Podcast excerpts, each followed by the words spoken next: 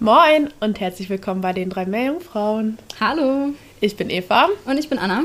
Und das ist heute unsere Folge 24. Genau. Ja, und heute haben wir wieder eine Gästin dabei, und zwar Alana Paul vom Geomar hier in Kiel. Und ich würde direkt weitergeben an dich, Alana. Vielleicht magst du dich einmal vorstellen. Ja klar, hallo, ich bin Alana Paul oder Dr. Alana Paul. Ich bin Postdoc am Geomar und ich bin in der Meeresforschung als Biogeochemikerin. Und ich komme ursprünglich aus Neuseeland, aber ich bin in Deutschland wegen der Doktorarbeit gelandet. Und äh, ja, genau. Also. ja, cool. Ähm, vielleicht magst du kurz erzählen, was du studiert hast und vielleicht dann auch, wo drin du deine Doktorarbeit geschrieben hast. Und dann kannst du vielleicht auch kurz erzählen, was du jetzt gerade machst am Geomar. Ja, klar. Also ich habe in äh, Neuseeland mit Chemie angefangen. Also es ist nicht unbedingt etwas, was man mit Meeresbiologie verbindet, aber dann habe ich äh, chemische Experimente gemacht zur Ozeanversaugung, weil ich mich für, auch für Klimawandel interessiert habe. Und ich habe äh, realisiert, dass äh, die Biologie auch letztendlich eine viel wichtige Rolle, also die Reaktion von der Biologie auf die chemische Änderung im Meer ähm, sehr interessant ist und noch wenig verstanden ist. Und ich habe nach einer Doktorarbeit gesucht, die genau diese Themen so äh, nachforscht und äh, bin nach Deutschland gekommen, weil es hier eine spannende Gruppe gibt äh, von äh, Professor Gruf Gebesen, wo genau das untersucht wurde. Das war ein altes Projekt BioAcid, die biologische äh, Biological Impacts of Ocean Acidification. Und äh, da habe ich auch mitunter Experimente gemacht. Und ja. Cool, was waren das so für Experimente? Kannst du das vielleicht so kurz erzählen, wenn das machbar ist, kurz ja, klar. Also es war, es, es war auch ein bisschen Laborarbeit, habe ich Experimente mit äh, reiner Algenkulturen gemacht und da habe ich die Chemie geändert und geguckt, wie die gewachsen sind. Und dann war ich involviert in die Mesokosmen-Experimente. Ähm, die sind große Reagenzgläschen oder Gefäße, die man ins Meer tut und da kann man eine Wassersäule inkubieren, die Chemie ändern und äh, schauen, wie die Ökosysteme darauf reagieren. Und spezifisch habe ich auf der Blaugrünalgen interessiert. Ähm, kennt man aus der Ostsee. Die waren Experimente in der Ostsee und äh, wie die wachsen. Ähm, die haben eine bestimmte Rolle. Die sind stickstofffixierende Organismen und äh, die äh, setzen dann äh, extra Nährstoffe frei, haben eine wichtige Rolle in der Biogeochemie. Und ich wollte verstehen, was äh, sieht man eine Änderung, wenn sie besser wachsen oder wenig, also nicht so gut wachsen, äh, je nachdem, ähm, ob das zu sehen ist in der allgemeinen Planktongemeinschaft. Mhm. Ja. Also ich meine, das ist halt äh, der Einfluss auf der Nahrungsnetz, was ja. letztendlich äh, eine wichtige Rolle für Produktion, Ökosystemproduktion ist. Ich muss mal sagen, es tut mir leid mit dem Deutsch. Also Nein, es ist außergewöhnlich, dass ich halt auf äh, Deutsch erkläre. Also ich bin ja, daran gewohnt, das, das auf Englisch zu machen. das, ist, das ist super, auf jeden Fall. Ja. ja. Ähm, genau, vielleicht magst du dann kurz erzählen, was so im Moment dein, dein Schwerpunkt ist, deiner Forschung. Also mein Schwerpunkt hat sich, äh, ich bin bei Stickstofffixierung geblieben, mhm. aber ich bin in einem anderen Gebiet. Ich bin von der Ostsee zum der äh, Pazifik, der Südostpazifik gewechselt, weil da gibt es einen großen Verlust an Stickstoff aus dem Wasser. Und Stickstoff ist eine wichtige Nährstoffe für Primärproduzenten, also die Phytoplankton in die Ozean. Und äh, die Organismen, die ich mir anschaue, in dieser biogeochemische Prozess, was ich mir anschaue, würde dieser Stickstoff wieder auffüllen, ähm, effektiv. Und hoffen, also vielleicht eine wichtige Rolle spielt, um das Stickstoffgleichgewicht äh, im Gleichgewicht, also Zyklus im Gleichgewicht zu halten. Mhm. Ja, also das ist ähm, in Verbindung mit einem Projekt, das heißt Humboldt Tipping und wir schauen nach Kipppunkte, weil durch Klimawandel könnte es sein, dass Sauerstoff von der Wassersäule verloren geht. Ich weiß nicht, ob das zu detailliert jetzt hier ist, also bitte mhm. sagen, wenn ja. etwas noch nicht äh, so verständlich ist. Und in dieser sauerstoffarmen Wasser gibt es Mikroben, die diese Stickstoff, die sonst für Produktion benutzt werden könnte, ins, äh, ins äh, Gas wieder umwandelt und das ist dann nicht für die Biologie verfügbar. Ja. Und es könnte sein, in Zukunft, da wird dieser Prozess beschleunigt, weil es äh, weniger Austausch mit der Atmosphäre gibt. Deswegen wird es noch sauerstoffarmes Wasser oder ärmere. Und dadurch wird mehr Stickstoff verloren gehen. Und das hat eine wichtige Rolle, wenn diese Wassermassen halt an der Oberfläche kommen, dass es dann weniger Nährstoffe für die Phytoplankton an der Oberfläche zur Verfügung gibt. Und ja. da versuchen wir zu verstehen, wie, ähm, wie der Zusammenhang ist. Mhm. Und da wart ihr auch auf einer Cruise, ne? Vor ein paar Jahren? Ja, genau. Das war in Verbindung mit dem Projekt Cusco. Ähm, es macht sehr viel Spaß, auf dem Forschungsschiff zu sein. Also man wünscht sich jetzt, dass man das auch machen könnte. Ähm, wir sind längs die peruanische Küste äh, entlang gefahren und haben Proben überall in der Nähe von der Küste, auf der Shelf, wo die Wasser super braun ist. Ähm, da waren große Eigenblüten zu der Jahreszeit, es war Sommer. Und dann haben wir auch Wasser ein bisschen weiter weg von der Küste genommen. Das war viel klarer, fast blau, was man fast als tropische so Gewässer so nennen würde. Mhm. Und haben untersucht mit, äh, wir waren, keine Ahnung, 20 Leute, äh, WissenschaftlerInnen an Bord und haben von Fisch bis auf Bakterien, ähm, Zellzahlen auf Primärproduktion, Stickstofffixierungsraten, ähm, verschiedene Pigmente. Das, äh, es war so vieles, was wir untersucht haben. Und wir bearbeiten jetzt die, die Daten auf. Ja, spannend. Ähm, wann war die Cruise? Das war Dezember, Januar 2018, 2019. Und ja. an Bord war es ja so, dass äh, total verschiedene Bereiche bearbeitet wurden, also Ökologie, aber eben auch Biochemie und so weiter. Ist es da so, dass sich da alle gegenseitig geholfen haben oder hat jeder so ein bisschen sein Ding gemacht oder wie war dein Arbeitsalltag da vielleicht so? Vielleicht magst du da erzählen, was genau, was für Methoden du genau gemacht hast. Ja, klar. Also es, für uns ist die CTD unser wichtigste Instrument. Es ist halt ein Kreis von 24 Flaschen oder Niskenflaschen und die sind geöffnet und werden in der Wassersäule runtergelassen und dann zugemacht, je nach Tiefe. Also es könnte auf 1000 Meter Wasser nehmen oder 500 Meter oder 10 Meter Wasser und dann schließt man die, die Flaschen. Aber das kann man alleine nicht machen. Also wir haben ganz eng mit physikalische Ozeanographen gearbeitet, die für uns die physikale Parameter in der Wassersäule so erklärt haben und gesagt haben, okay, das ist die Mixed Layer, das ist die Chlorophyll Max und daraus müssten wir auf ihr Gewissen entscheiden, wo wollen wir die Proben nehmen. Und dann haben wir die, wenn diese CTD wieder ans Deck von dem Schiff gekommen ist, dann fängt die wirkliche Arbeit an. Also wir waren ein Team von sechs Leute, wir waren wie Mäuschen, wir, man geht in den Kreis rum und man hat jeder seine Flasche und da gab es eine bestimmte Reihenfolge, weil manche Proben sind empfindlicher als andere, deswegen mussten sie als erstes genommen werden. Ähm, und danach war es halt so, jeder hat nach und nach die Proben so abarbeitet.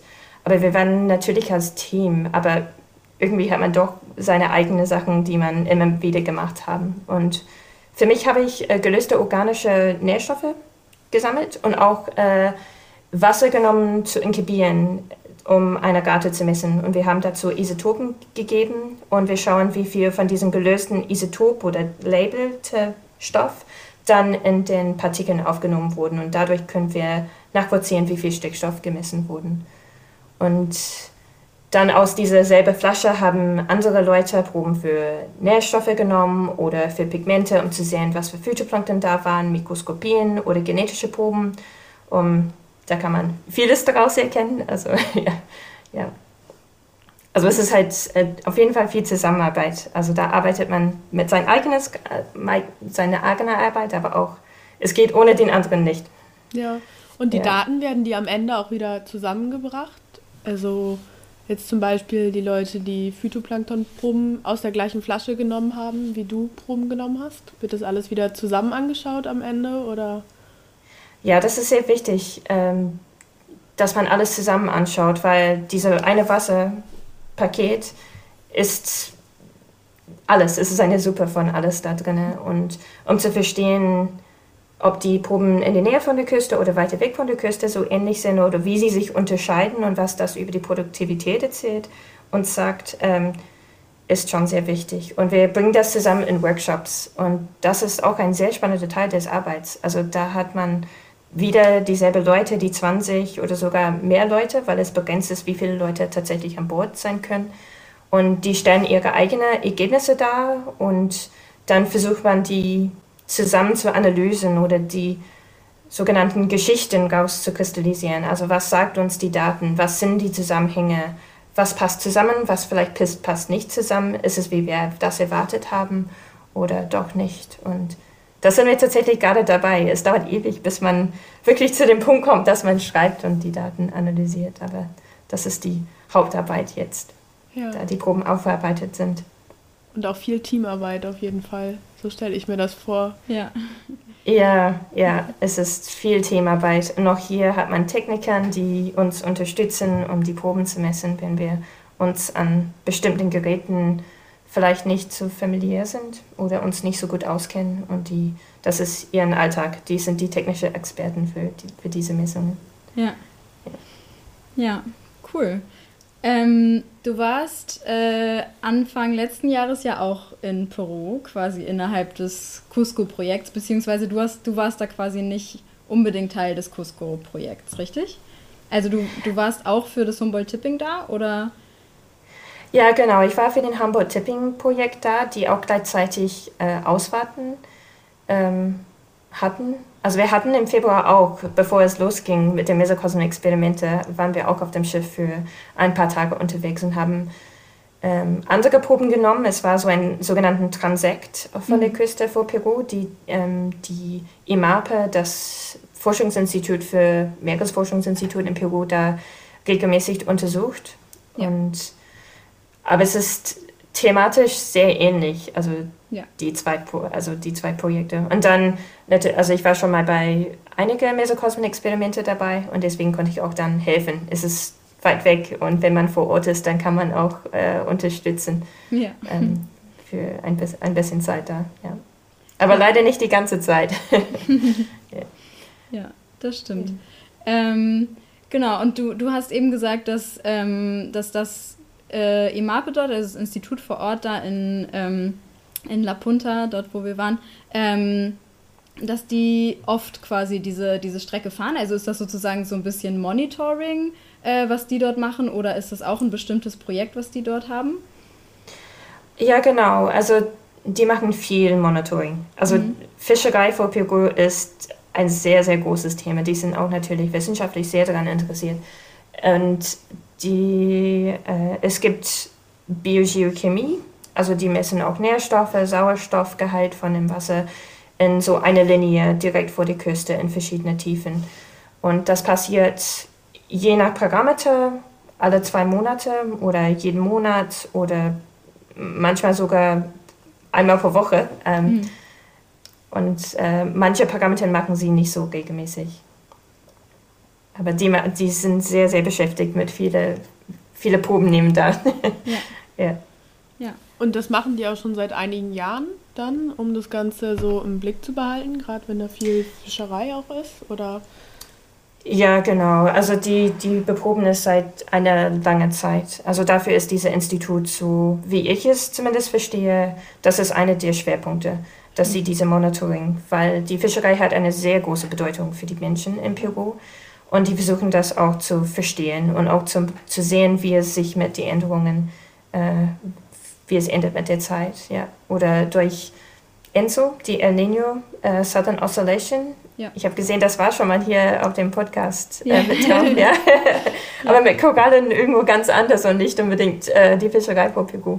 Genau. Und diese große, ähm, große, also Wirkungen, ähm, Auswirkungen, ähm, zum Beispiel es hat eine große Wir Auswirkung auf die Fischerei da vor Ort und das ist ein großes Thema in, in Peru. Ja. Nicht nur die Korallen in. ja, genau. War das nochmal? Ja. In Australien, ja. Ja, genau, ja. Auf der anderen Seite ah, des Ozeans. Ja, ja. ja. genau. Ähm, Und du meintest, äh, dass das Humboldt-Tipping, dass die quasi auch ähm, im Endeffekt äh, so ein bisschen eben diese die Fischerei und die sozioökonomischen äh, Aspekte quasi auch mit, mit einbeziehen sozusagen in das Projekt. Ja, das Projekt äh, beinhaltet viele verschiedene so Arbeitsprojekte oder mh, mm, Teilprojekte, die, diese, die zusammenkommen für diese gesamte Humboldt-Tipping. Und wir sind die Teil biogeochemische und ökologische Kipppunkte. äh, und wir sind die einzige praktische sozusagen nasse Chemie-Arbeitspaket. Und der nächste Schritt ist dann die Modellierer, die nehmen unsere Ergebnisse und schauen, wenn sie das in ihr Modell packen, was für, also unter verschiedenen Szenarien, wie es so in der Zukunft aussehen könnte oder was das auch für eine Auswirkung auf die Fischerei haben könnte. Und es gibt andere, die halt auf Zeitreihen von diese Fischlandings, also wie viele Fische, die auf den Markt in Peru geland, also gelandet sind oder zu kaufen sind, auf Fischereimärkte.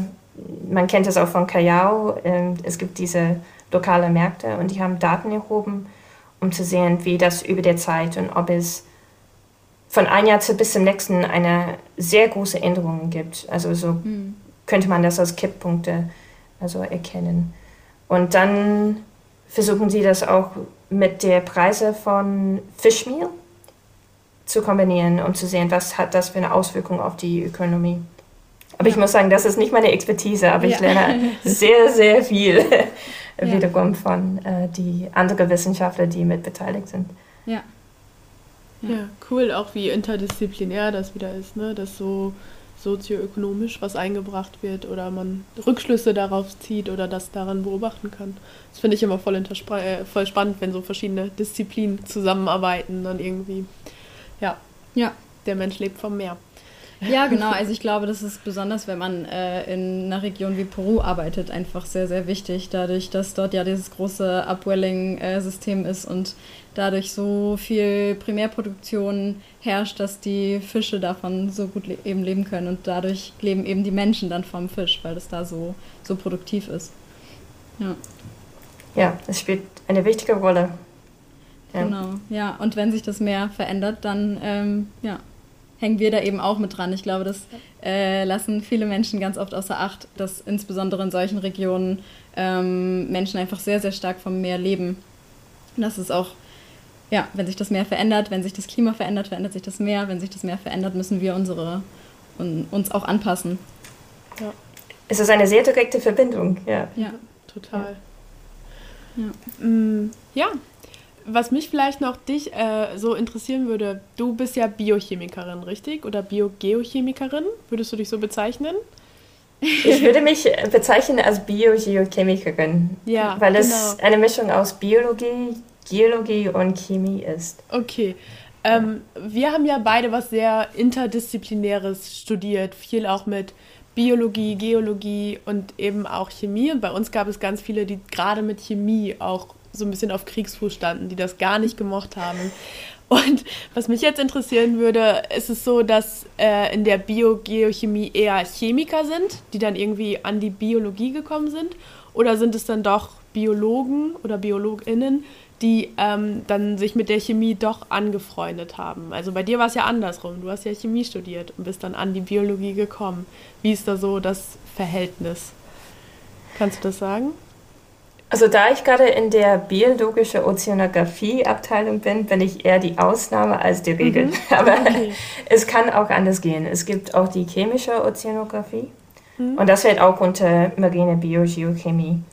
Ähm, und ich gehe davon aus, dass da mehr Leute Chemie studiert haben als Biologie.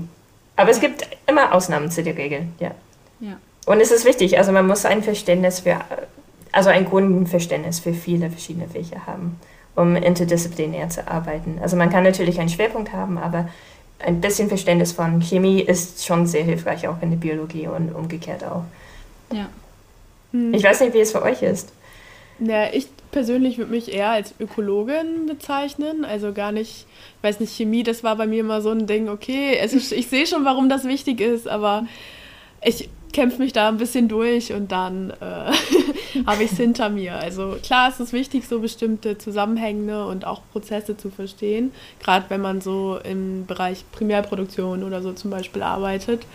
Ähm, ja, aber irgendwie war ich dann doch mal ganz froh, als es vorbei war. Ich weiß nicht, wie es bei dir ist, Anna. Ja, also ähm, mein chemisches Verständnis ist äh, nicht so hoch, beziehungsweise ähm, ich habe es immer darauf geschoben, dass ich nicht so richtig Grundlagen hatte, weil das bei uns damals in der Schule gab es die Möglichkeit, nicht wirklich Chemie wirklich zu machen, ähm, wegen Lehrerinnenmangel und so.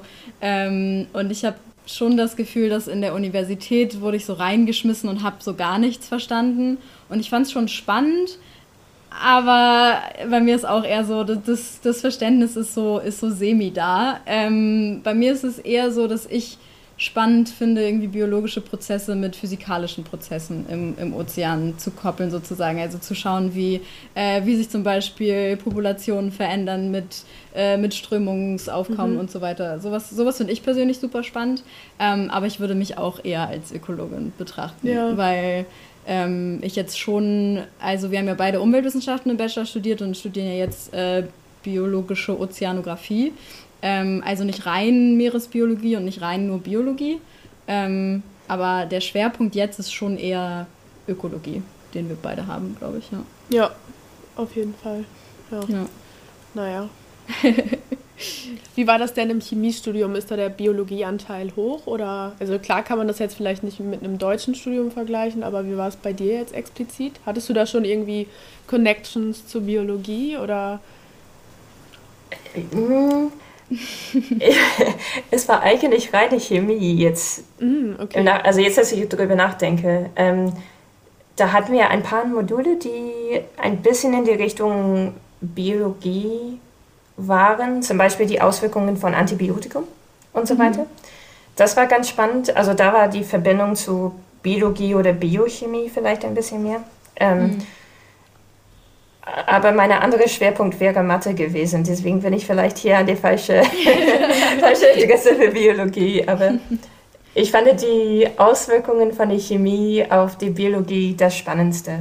Ich habe eigentlich nur mit Chemikalien gearbeitet. Ich habe eigentlich gerade in Seewasser getan mit verschiedenen pH und dachte, okay, ja, es löst sich mit so einer Geschwindigkeit. Aber was ist mit der Biologie? Und es war eher aus dieser Interesse hat es hm. mich geweckt. Also was, wie ist es mit den Muscheln, wie ist es mit den Kalkalgen, die die Schale auch wirklich aus Kalk haben? Was bedeutet es für den in der Zukunft? Ähm, mhm. Ja. Weil das ja. ist viel komplexer eigentlich. Ja. ja. Und viel interessanter, ja. ja. ja. Und gerade im Meer auch so wichtig, ne? Also ich glaube, deshalb finde ich es immer so viel besser, wenn wir statt Meeresbiologie Meereswissenschaften sagen, weil Chemie, Physik, auch Mathe gehört da sogar zu. Also ja, das gehört Fall. da alles irgendwie zu. Ja, richtig, richtig, ja. Ja. Ähm, wir wollten vielleicht noch so ein bisschen übers Wissenschaftlerinnen-Dasein reden, jetzt wo wir mal hier eine Postdoc sitzen haben, wenn es okay ist für dich. Wie lange bist du jetzt am Geomar? Also wann hast du deine Doktorarbeit dort gestartet? Ich habe es in 2011 gestartet. Ah, also okay. Also ich bin jetzt seit zehn Jahren am Geoma. Wow. Aber die Zeit ist richtig schnell rumgekommen, muss ich ja sagen. ja. ja, das glaube ich. Und ist das jetzt dein erster Postdoc nach, dem, nach der ähm, Doktorandenstelle oder ist es schon der zweite? Das ist tatsächlich schon der zweite. Oh, wow, okay. Ja. Also meine Doktorarbeit habe ich in 2016 fertig, äh, also verteidigt. Mhm. Ja. ja. Ja. Ja, verrückt. Cool. Und kannst du dir vorstellen, nochmal in eine andere Arbeitsgruppe zu gehen nach deinem Postdoc oder findest du es schon ganz gut bei euch in der Arbeitsgruppe? Also ich finde es bisher ganz gut, deswegen bin ich so lange geblieben. Aber ja. ich weiß, also in der Wissenschaft ist es immer sehr gerne gesehen, dass man Auslandserfahrung gesammelt hat. Und da meine Auslandserfahrung jetzt äh, lange hinter mir ist, da kann ich diese Karte vielleicht nicht so gut jetzt spielen. Also das ist mir bewusst, dass wenn man zu einem Professorstelle kommen möchte oder diese sehr nachgefragte Juniorprofessorenstellen äh, möchte, dann müsste ich eigentlich schon ins Ausland gehen, beziehungsweise hätte ich das schon früher machen müssen. Ähm, zehn Jahre in einer Stelle ist relativ lang in der Wissenschaft. Ja. Aber wenn man die Arbeitsgruppe gefällt und äh, die Arbeit, was man auch Spaß und spannend macht, äh, also Spaß macht und spannend findet, also dann gibt es wenig Gründe wegzuziehen. Ja. Mhm. ja. ja, das kann ich mir vorstellen. Aber ähm, ja, also ist es denn auch so, dass, dass du Kiel als Stadt total gerne magst? So aus Neuseeland kommt, würde ich mir jetzt nicht unbedingt vorstellen, dass ich Kiel äh, total toll finde. Oder ist es mehr so, dass die Arbeit dich sozusagen hält in Kiel? Also ich wusste erstens, bevor ich die Name Kiel gehört, also ich habe die Name Kiel gehört und ich war schon mal in Deutschland und ich dachte so, wo ist Kiel denn überhaupt? Also ich wusste nicht, was auf mich zukommt, wenn ich da, also, hier, also hierhin gezogen bin. Ähm, aber man freut sich an der Stadt. Also ich finde, Kiel hat viele schöne Seiten und vielleicht in dem ersten Moment ist es hier im Winter keine gute Zeit, nach Kiel im ersten Moment hinzukommen, um die erste Eindruck zu bekommen. Aber irgendwie entwickelt es sich. Also da ist man am Meer hier. Das ist auch sehr, sehr schön, am Wasser zu sein und das aus dem Bürofenster zu sehen täglich. Also heutzutage, also aktuell nicht wegen Covid, aber normalerweise schon. Ähm, und ja, ich finde es, find es ganz schön hier in Kiel. Also es ist eine sehr schöne Stadt zu wohnen. Deswegen, also ich wäre nicht sonst so lange geblieben, glaube ich. Ja. ja. ja. Und ähm, wie war das damals so für dich, die Entscheidung? Also ich meine, das ist ja jetzt eine Stelle, wo wir jetzt gerade aus sind. Wir sind mit dem Master fertig und überlegen so, was als nächstes kommt. Und als dann irgendwie die Entscheidung gefallen ist, ins Ausland zu gehen, war dir das schon länger klar, dass du für deine Doktorarbeit ähm, weiter wegziehen möchtest, in ein anderes Land ziehen möchtest? Oder was waren deine Gedanken so damals? Hast du einfach nach einem passenden Projekt gesucht oder? War das vielleicht auch so eine Challenge für dich, dann ins Ausland zu gehen, auch so weit weg? Also ist ja nochmal was anderes, als in ein Nachbarland zu gehen, was ja bei Neuseeland dann auch nicht so einfach ist. es ist auch relativ weit weg, muss man sagen. Also ja. wenn man es vergleicht zu Europa. Aber es war beides, von was du da gerade gesagt hast. Es war auch diese Abenteuersache. Also da wollte ich irgendwie ein bisschen weiter weg als, was heißt, nur Australien. Aber ich dachte, die Doktorarbeit bietet sich auch irgendwie an. Also irgendwann ein bisschen weiter weg. Also wenn man jünger ist, ist man noch ein bisschen flexibler, was äh, Umziehen angeht. Normalerweise hat man kein Haus, wo man da festgebunden ist und da ist man ein bisschen frei, ein bisschen flexibler. Und ich dachte, das ist, es bietet sich an, es ist eine gute Chance und da habe ich gezielt nach Projekten, nach einem bestimmten Thema gesucht, aber auch äh, nicht zwingend in Neuseeland oder Australien.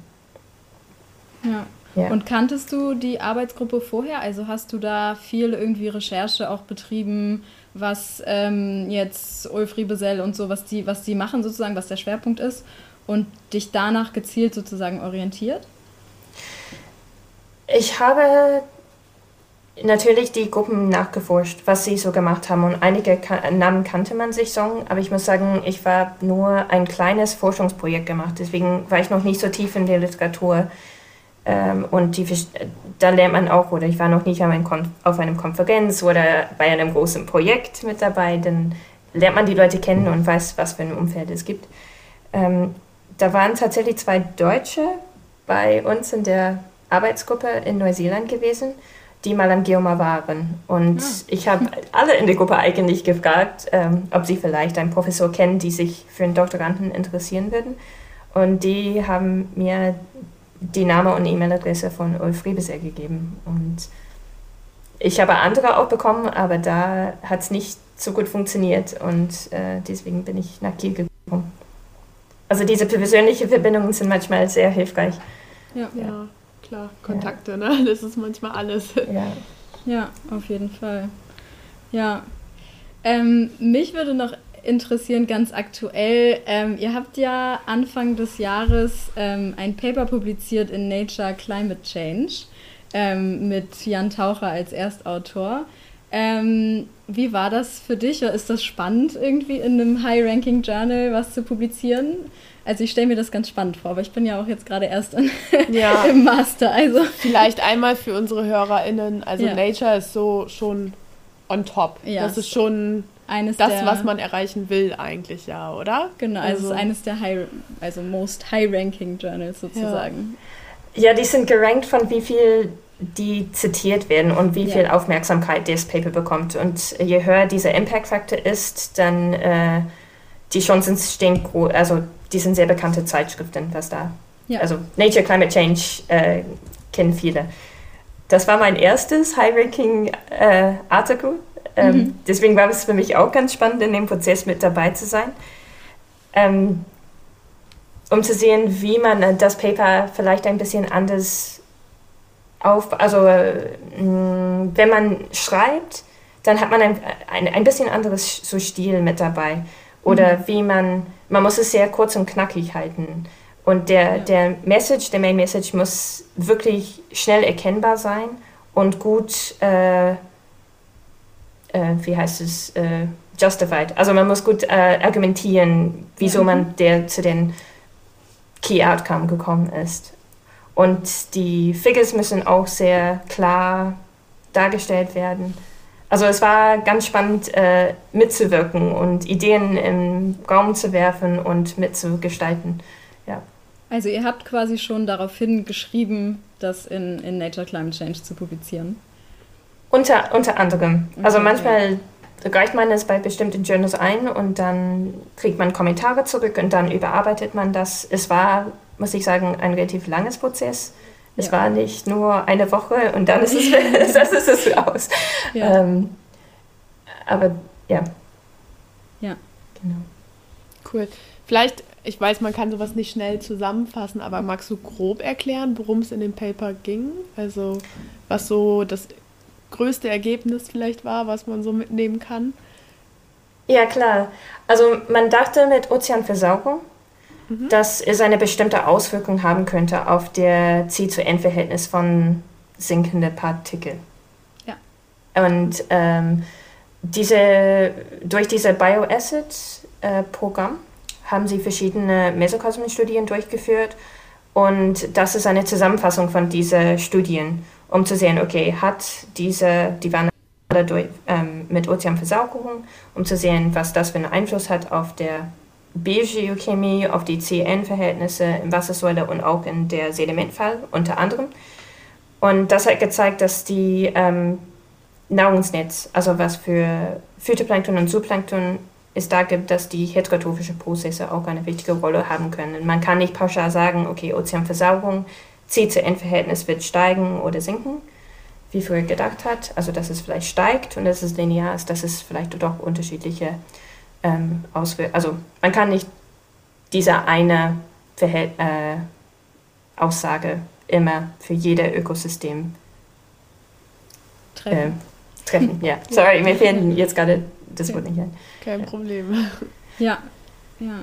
Also, ähm, ja, also im Endeffekt quasi, dass äh, es doch komplizierter ist als äh, wir dachten sozusagen, dass Ozeanversauerung auch ähm, das Nahrungsnetz anders angreift, als wir vielleicht irgendwie erwartet hätten oder als wir gedacht hätten. Oder ja, es gibt andere Studien das irgendwie herausgefunden haben, vielleicht. Ja, der Vorteil ist, dass man viele verschiedene und unterschiedliche Ökosysteme. Es ging um Experimente auf Spitzbergen in der Arktis, mhm. es ging um Ostsee-Experimente in Finnland, in Bergen in Norwegen, sowohl als auch in Gran Canaria in den subtropischen Gebieten. Und da würde man auch erwarten, dass es vielleicht auch unterschiedliche Effekte haben könnte. Das ist sehr schön dargestellt in einem Figure. Ich habe das gerade im Kopf. Äh, kann ich euch vielleicht wieder schicken. Ja, wir werden das Paper auf jeden Fall verlinken für Leute, die sich das angucken können. Ich finde sowas immer ganz cool, wenn so verschiedene Studien genommen werden, um einen großen Überblick äh, über was zu kriegen, einfach um zu gucken, wo wir gerade stehen und wie du sagtest, dass es eben doch nicht so einfach ist, wie wir dachten, ja. um das Ganze irgendwie in einen Hut zu bringen und sich anzuschauen. Ja, vielleicht ähm, magst du kurz nochmal sagen, ich glaube, es wäre interessant auch für unsere HörerInnen, ähm, der Prozess, du hast ja eben gesagt, es war ein langer Prozess. Ähm, welche, also die Experimente kommen ja aus ganz verschiedenen Jahren, ne? Also welche Jahre sind da vertreten? Wie lange hat das jetzt gedauert, dieses Paper zusammenzuschreiben im Endeffekt? Oh wow, okay. Also das erste Experiment war 2010. Ja. Das letzte Experiment war, die in dem Paper vorkommt, war 2014. Oh, oh ja. Und ich glaube, Jan hat erstmal mit den Analysen, weiß ich nicht, 2016, 2017 angefangen. Mhm. Also Und vier Jahre. Zehn Jahre? Boah. ja. Also vier Jahre, bis er das Paper überhaupt so hatte, sozusagen, dass es publiziert wurde, wenn er irgendwie, ja, vier oder fünf Jahre sogar, wenn er. Ja, um ihn zu verteidigen, er hat nicht Vollzeit auf diesem Paper gearbeitet. Also das, dann wäre es vielleicht anders gewesen. Aber ja. dieser Prozess dauert viel länger, als man denkt. Es ist nicht ein Bericht, wie man im Studium so kennt. Also ein Laborbericht, da kriegt man die, das muss man das in einem Monat so dann abgeben. Also das dauert ein bisschen länger. Ja, ich meine, äh, klar, also ich glaube, ähm, was glaube ich auch irgendwie äh, wichtig zu wissen ist, vielleicht über diese Arbeitsgruppe, also viele Postdocs und PhD-StudentInnen, ihr seid ja ständig auf irgendwelchen Experimenten. Also im Moment ja nicht, aber ihr seid ja oft sozusagen auf verschiedenen Mesokosmen-Experimenten zum Beispiel auch oder auf einer Cruise oder so, ähm, wo dann ja sozusagen die Zeit im Jahr fehlt, irgendwie an, an den anderen Projekten, an den Daten zu arbeiten, die ihr vorher gemacht habt. Richtig? Richtig. Also die Vorbereitung für diese Experimente, wie du vielleicht kennst, also dauert ewig. Man muss alles zählen, was in eine Kiste kommt. Und es gibt keine Leute, die das für dich machen. Also das ist Arbeit, was wir auch machen. Also es ist ja. nicht nur, dass man als Forscher da zu dem Experiment hinkommt und alles ist da gut vorbereitet wie ein Labor und da kann man einfach reingehen und arbeiten. Da muss man alles gut vorbereiten und die Experimente selbst können bis zu drei Monate dauern. Da ist man drei Monate nicht zu Hause und das ist Vollzeitarbeit im Labor oder auf dem Wasser, um die Proben zu nehmen. Und dann natürlich kommen noch die Laborarbeiten hinterher und dann die Datenaufbereitung und dann noch das Schreiben, was auch. Ja. Es braucht, es ist ein Prozess. Es ja. braucht seine Zeit, ja. Ja. ja. Vielseitiger Job ja. ist das. Ja, auf ja. jeden Fall. Und viel Arbeit, was auch hinter einem so einem Paper, also wenn man sich das dann überlegt, dass da mehrere Experimente hinterstehen, dann ist das viel, viel Arbeit einfach, was dahinter steckt, auf jeden Fall. Ja. ja. Cool. Ja, sehr spannend. Finde ich auch, ja. Mal ganz anderes Thema, was wir hier hatten. Sonst reden wir echt viel über Ökologie, einfach weil wir, wir beide uns da so wohlfühlen, darüber zu reden, glaube ich. Ja. Ähm, ja, vielleicht ist es ganz gut, dass wir ab und zu dann nochmal so ein bisschen Biogeochemie damit drin haben. Ja. Sehr cool. Ja, das war total spannend, fand ich. Hast du ja. noch eine Frage an Alana oder? Ich glaube, ich bin alles losgeworden. Ja, glaube ich auch, ja. ich finde, es hat auch also sehr gut auf Deutsch geklappt. Also Kompliment an dich, einwandfrei. Auf jeden Fall, ja. Echt Respekt. ja. ich meine, wir beide wissen ja, wie schwierig das ist, in einer Sprache, die nicht die Muttersprache ist, Wissenschaft zu kommunizieren. Wir hatten ja auch Vorträge auf Englisch dann in der Schule und das haben wir in der Schule schon gelernt, ja. Englisch. Dabei, also man kann es gar nicht richtig vergleichen. Von daher ist es schon super, also richtig gut gemacht. ja. ja. Konntest du Deutsch vorher, bevor du nach Deutschland gekommen bist? Also hast du da mal was in der Schule gemacht oder hast du das alles gelernt, als du hier warst? Doch, ich habe äh, Deutsch in der Schule gelernt, ja, okay. aber das war nicht der Grund, nach Deutschland zu kommen. Das war nur kein Zufall, aber es hat ja. auf jeden Fall geholfen. Ja, das ja. glaube ich, weil das ist echt auch eine schwierige Sprache zu lernen, wenn das nicht die Muttersprache ist. Also. Aber ich bin auch sehr begeistert von allen, die nicht Englisch als Muttersprache haben und die müssen trotzdem die Paper auf Englisch schreiben und auf Konferenzen ihre Daten auf Englisch präsentieren. Also das ist auch beeindruckend. ja, ja, ja, das stimmt.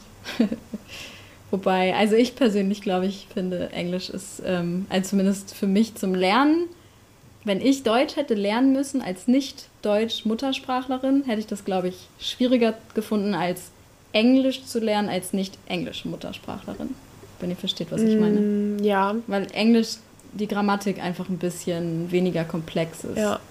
Als im Deutschen. Ja, man kann das so schlecht vergleichen, ne? weil ja. wir halt jetzt in der Situation ja, sind, dass wir mit Deutsch aufgewachsen sind. Aber ich glaube, es ist auch einfach so festgelegt oder man hat, also man weiß es ja, wie lange Leute brauchen, um eine Sprache zu lernen. Und ich glaube, für Deutsch braucht man eigentlich schon relativ lange. Ja. Also nicht mit am längsten, aber ich glaube auf jeden Fall länger als Englisch. Ja, ich will jetzt auch nichts Falsches erzählen. Schon eine schwierige Sprache, glaube ich. Ja, Ja. naja. Ja. Naja. Ist einfach notwendig, das dann halt mitzulernen. Ja. Naja, Ja. Cool. Ja, ich glaube. dann würde ich sagen, kommen wir zum Ende. Ähm, es sei denn, du willst noch irgendwas loswerden oder hast noch irgendwas. Aber du hast ja schon ganz viel erzählt. Ja. Nee, aber ich freue mich sehr, äh, mit euch heute Abend gequatscht zu haben. Also es war ein nettes Gespräch. Habe mich gefreut. ja.